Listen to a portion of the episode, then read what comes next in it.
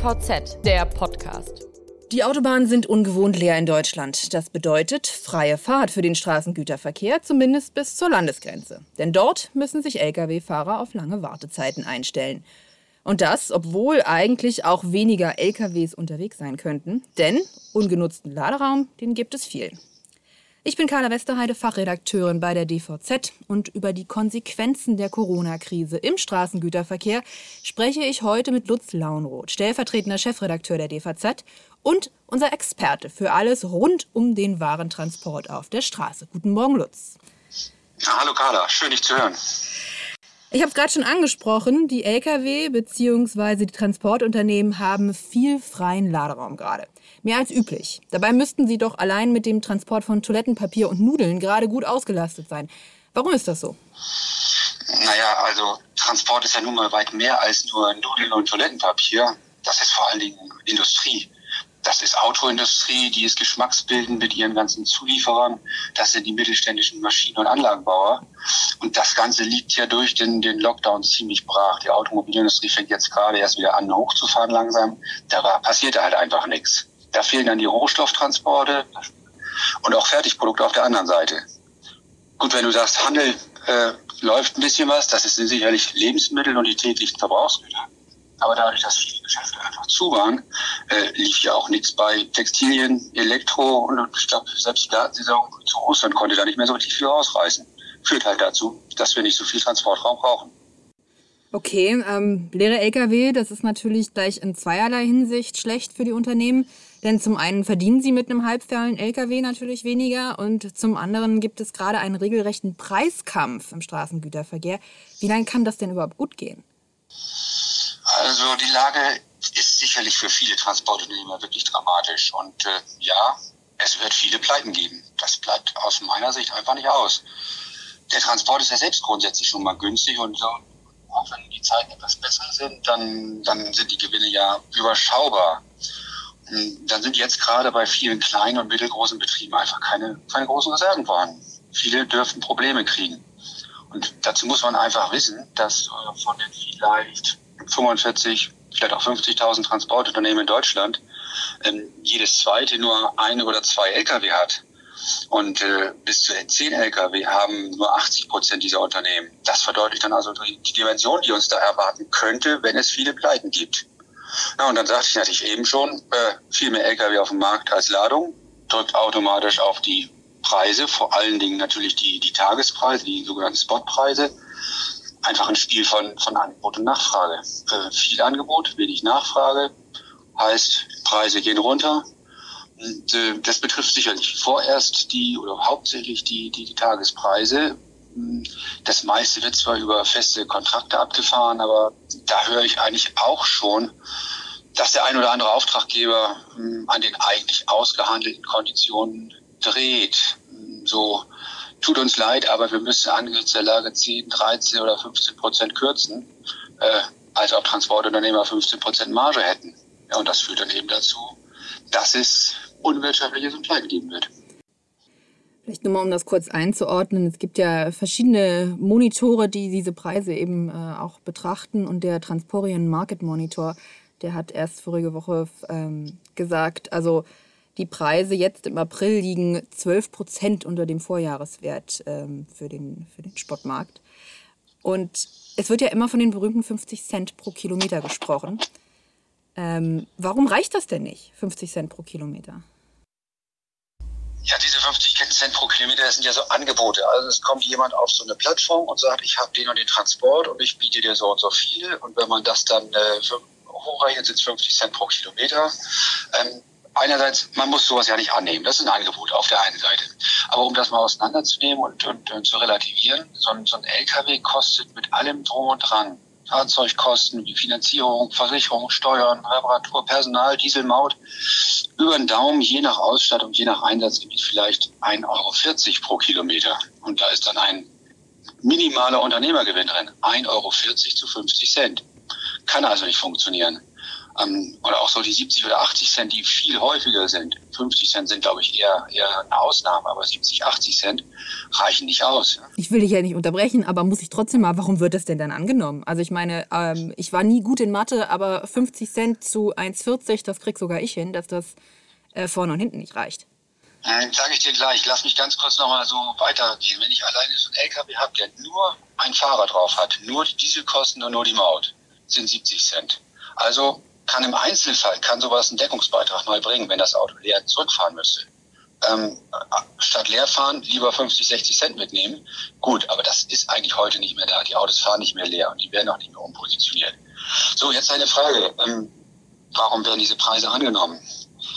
Hm, ja, die Gründe sind, glaube ich, ziemlich vielschichtig. Manchmal äh, gibt es sicherlich Kleinstunternehmer, die einfach äh, gezwungen sind, dieses zu nehmen. Also grundsätzlich sind natürlich alle erstmal unter Druck. Die Verlader müssen möglichst günstig einkaufen angesichts der Lager, die Spediteure müssen super günstig einkaufen, ähm, die Einkaufspreise müssen einfach gesenkt werden, wobei eben solche 50-Cent-Versuche schon manchmal ziemlich dreist sind.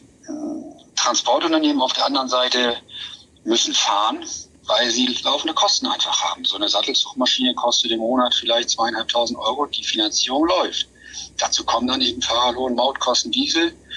Und die, die Kleinunternehmen brauchen Liquidität, die brauchen mal Geld, um ihre Leasingraten beispielsweise ähm, bezahlen zu können. Und bevor sie rumstehen und sich in Anführungsstrichen langweilen, fahren sie auch schon mal zu Preisen, die, die nicht so ganz wirtschaftlich sind und sein können. Und dann fällt ihnen einfach das Nein sagen schwer. Ähm, das Dumme an unserem Markt oder an diesem Markt ist einfach, es findet sich in der Regel immer noch einer, der dann diesen Transport doch macht. Und äh, da ist auch die, die, die kleine, kleinteilige Marktstruktur einfach äh, ein Nachteil. Es sind unheimlich viele, ich sagte es eben, 50 Prozent haben ein oder zwei Autos, Kleinstunternehmen. Ja, das sind schon die einige Gründe. Und dann hast du natürlich auch den Wettbewerb mit osteuropäischen Transportunternehmen, die manchmal, ich sage das mal vorsichtig, auffallend günstig fahren.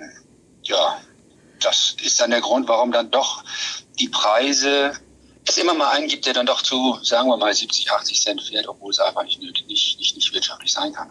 Aber trotzdem klingt das Ganze ja eher nach einer Milchmädchenrechnung. Denn ich meine, du hast gerade gesagt, es werden viele Unternehmen äh, werden pleite gehen aufgrund der Krise und aufgrund dieser, dieser schlechten Preise, die sie da aufrufen können. Aber wenn die Corona-Krise wieder vorbei ist und mehr Kapazitäten gebraucht werden, weil die Industrie wieder hochfährt und äh, es mehr Transporte gibt, dann fehlen ja diese Kapazitäten. Und dann steigen die Pre Preise wieder. Also im Endeffekt müssen die Trans äh, können die Transportunternehmen mehr Geld aufrufen. Das heißt, das, was Spediteure und Verlader irgendwie jetzt sparen, das zahlen sie dann am Ende wieder drauf und wahrscheinlich sogar noch mehr. Oder sehe ich das falsch? Äh, nee, nicht zwangsläufig, definitiv. Äh, letztlich ist es ein bekannter Schweinezyklus. Ganz, der ist im Gang. Jetzt wird gibt's Pleiten, der Markt wird bereinigt. Ähm, das heißt erst zwar nicht mal zwangsläufig, dass diese Lkw selbst vom Markt verschwinden. Ich sorge mich da viel mehr um die, die Fahrer des Gewerbes. Ich glaube, dass, dass wenn ein, ein Unternehmer mit seinen vier, fünf oder sechs Fahrern hm, Insolvenz anmeldet und die Fahrer merken, was, äh, wie hart dieses Gewerbe ist, könnte ich mir vorstellen, dass viele ihr Glück einfach woanders versuchen und, und dann für die Branche verloren sind. Das ist eigentlich wirklich beängstigend, denn, denn selbst unter den, den normalen Bedingungen haben ja schon Zehntausende Fahrer gefehlt. Wir hatten ja schon das Thema Fahrerknappheit vor, vor zwei, drei Jahren und das wird es auch weiterhin geben. Also das Fahrer ist für mich das große Problem. Ähm, also werden dann wieder Transportkapazitäten gebraucht nach Corona, aber es sind keine Fahrer mehr da. Das führt dann dazu, dass der Markt wieder funktionieren wird. Andersrum, hohe Nachfrage, wenig Kapazität, hohe Preise. Hast du völlig recht, Carla. Und dann muss irgendwie die Zeche bezahlt werden. Entweder müssen Verlader einen Werksfuhrpark machen, einen eigenen Fuhrpark machen. Die Spediteure müssen vielleicht vielleicht stärker in Selbsteintritt gehen. Ja, oder sie müssen halt draußen dann deutlich mehr, mehr bezahlen, als es heute so ist. Also ist das für mich auch ein Punkt, wo man dafür sorgen muss, dass, dass eigentlich äh, viele kleine und mittlere Transportunternehmen durchkommen. Okay. Ähm, du hast zu diesem ganzen Thema Preise auf der Straße ja schon einen Kommentar veröffentlicht bei uns äh, im Blatt und auf der Webseite. Ich verlinke den auch in den Show Notes, damit man sehen, dich, sich den nochmal durchlesen kann und eventuell vielleicht mitdiskutieren kann. Ähm, was hast du denn bislang da so für Reaktionen gekriegt auf dieses Meinungsstück von dir? Naja, man merkt, dass das Thema Preise im Straßengüterverkehr ein heißes Thema ist. Das ist ein echtes, äh, ein Aufregerthema, wie wir so schön sagen bei uns. Äh, ähm, habt ihr verschiedene Reaktionen auf den, den Kanälen äh, online, äh, dvz.de, LinkedIn, Facebook, überall schon gekriegt. Ähm, Tenor, ja, es ist ein echtes Problem. Ja, wir haben keine auskömmlichen Preise. Ähm, Tenor unfairer Wettbewerb wird angeprangert. Ja, und auch das Thema Kabotage ist natürlich für die deutschen Unternehmen ein Reizwort, ähm, weil sie glauben, dass die osteuropäischen Unternehmen so günstig anbieten, ähm, dass das eigentlich nicht ganz äh, sauber sein kann. So ist die Vermutung. Okay. Was, was wird denn so vorgeschlagen? Also ich meine, gibt es denn, äh, denn Lösungsansätze von den Leuten, die da mitdiskutieren und kommentieren?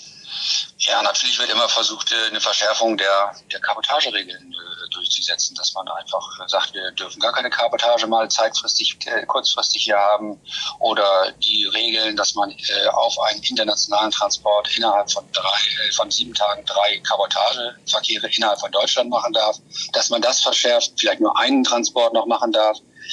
Ähm, ja, das wird schon versucht zu machen, genauso wie man auch immer mal wieder hört, äh, müssen wir nicht wieder Mindestpreise haben. Das wird schon äh, immer wieder mal vorgeschlagen. Glaubst du denn, dass, also Stichwort Mindestpreise haben, glaubst du denn, dass die Politik jetzt vielleicht eingreifen muss? Oder hast du eine Idee, was passieren muss, damit die Transportunternehmen ihren Laderaum nicht unter Wert verkaufen müssen? Also zur Politik.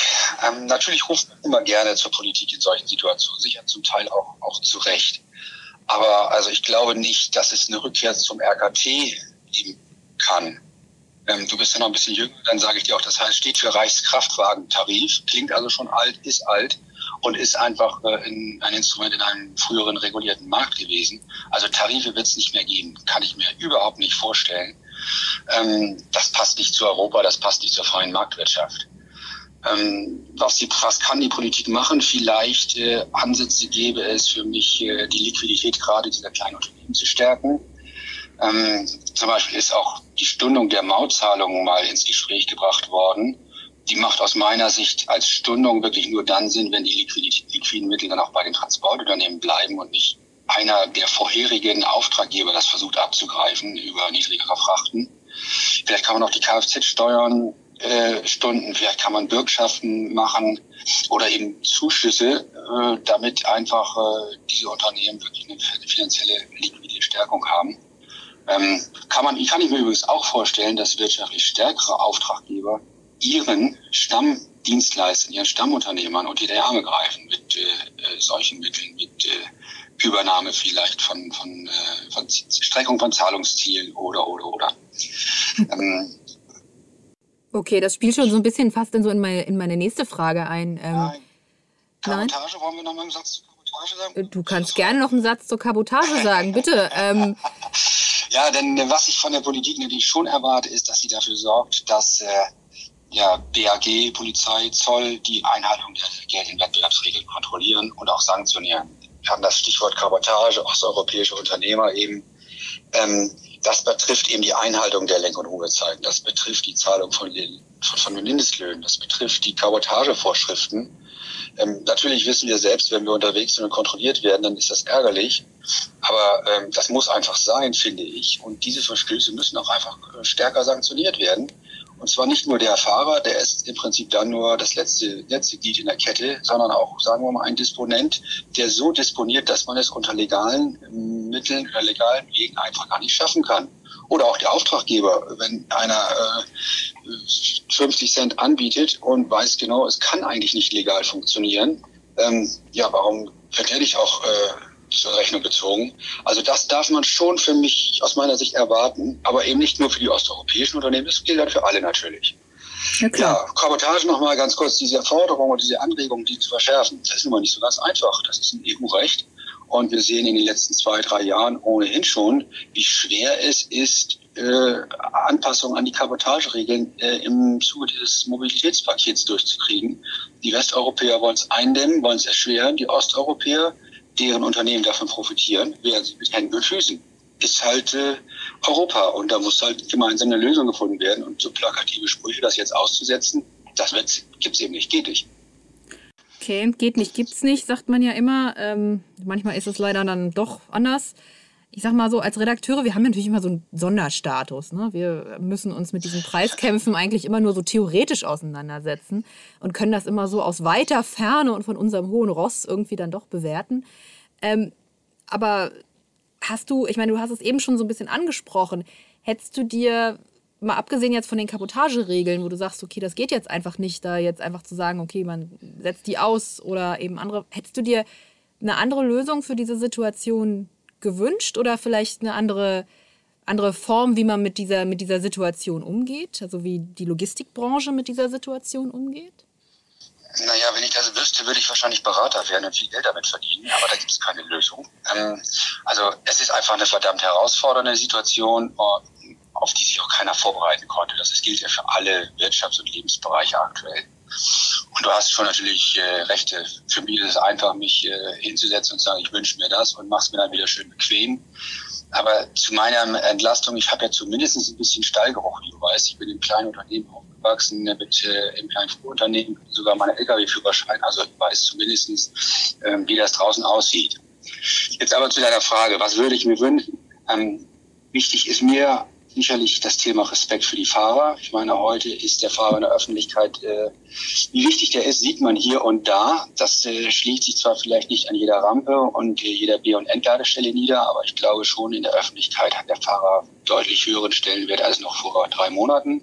Das hoffe ich mir mal, dass es sich erhält. Ähm, dann glaube ich fest daran, dass ein fairer Umgang notwendig ist zwischen allen Parteien, zwischen äh, den Auftraggebern, den Verladern, den Spediteuren, den Dienstleistern. Hm, man sieht sich ja eben zweimal im Leben und äh, ich habe auch schon Stimmen gehört, wo zu mir sagte, naja, also wenn ich heute nicht behandelt werde und mir mein Auftraggeber mich unterstützt, dann äh, werden wir auch in der Zukunft, wenn die Frachtkapazitäten, die Transportkapazitäten mal wieder enger sind, besser zusammenarbeiten. Und wer mich heute hängen lässt, ähm, das merke ich mir einfach. Also der faire Umgang sollte auch eine langfristige Unternehmensstrategie sein. Und äh, ja, letztens glaube ich schon, dass äh, wir auch eine gewisse bisschen Solidargemeinschaft sind, auch im Transportgewerbe. Also die Starken sollten die Schwächeren stützen und, und sie nicht aussaugen. Das gilt eben auch für Banken, Versicherungen, Fahrzeughersteller, Trailerhersteller. Alle sollten Interesse haben, dieses Gewerbe zu, zu erhalten. Klingt natürlich alles ganz toll. Wie gesagt, ich kann mich als Journalist auch gleich wieder zurücklehnen. Ähm, letztlich wird es aber anders laufen, denn letztlich glaube ich, äh, wird jeder Unternehmer selbst entscheiden müssen, ob er nicht doch mal lieber Nein sagt und jeder Auftraggeber, wie weit er gehen kann und wie weit er will. Da ist sich jetzt ja letztlich ja doch jeder äh, sich selbst der Nächste. Ähm, und äh, vielleicht kann ich da mal zum, zum Abschluss auf, auf den Fußball äh, reflektieren. Wie heißt es dort? Äh, ja, grau ist alle Theorie, entscheidend ist auf dem Platz. So wird es im Transportbereich im Moment auch sein. Okay, dann ähm, ja, wir werden die Situation natürlich weiter beobachten. Wir freuen uns natürlich auch über Kommentare und äh, ja, äh, alles, was man noch so einbringen kann. Lieber Lutz, ich danke dir schon mal für das Gespräch, das wir übrigens remote aufgenommen haben. Also wir sitzen beide im Homeoffice. Deswegen bitte ich Sie, liebe Hörer, die Qualität etwas zu entschuldigen. Ich weiß, alleine bei mir im Haus laufen noch parallel zwei weitere Videokonferenzen. Ähm, bald sitzen wir sicher wieder in der DVZ und im DVZ-Studio. Dann gibt es auch den gewohnten Klang. Ähm, ich hatte es schon erwähnt, Lutz hat auch einen Kommentar zu dem Thema äh, Preise im Straßengüterverkehr geschrieben. Den Link packe ich wie versprochen in die Show Notes. Da darf dann mitgeredet und kommentiert werden und natürlich auch äh, auf unseren sozialen Medien, Facebook, äh, Twitter und LinkedIn. Und was es sonst noch so gibt in Sachen Corona und Logistik, das lesen Sie jederzeit bei uns im Live-Blog auf dvz.de slash liveblog-coronavirus. Lutz, vielen Dank. Ich wünsche dir noch einen schönen Tag. Wir sehen uns bald wieder in der Redaktion, hoffe ich. Sehr gern geschehen und an die Zuhörer auch gerne das Angebot, direkt Kontakt aufzunehmen äh, mit mir und mich mit Informationen und zum Gedankenaustausch zu kontaktieren. Da sage ich, äh, bitte machen Sie das und auch vielen Dank fürs Zuhören und bis zum nächsten Mal.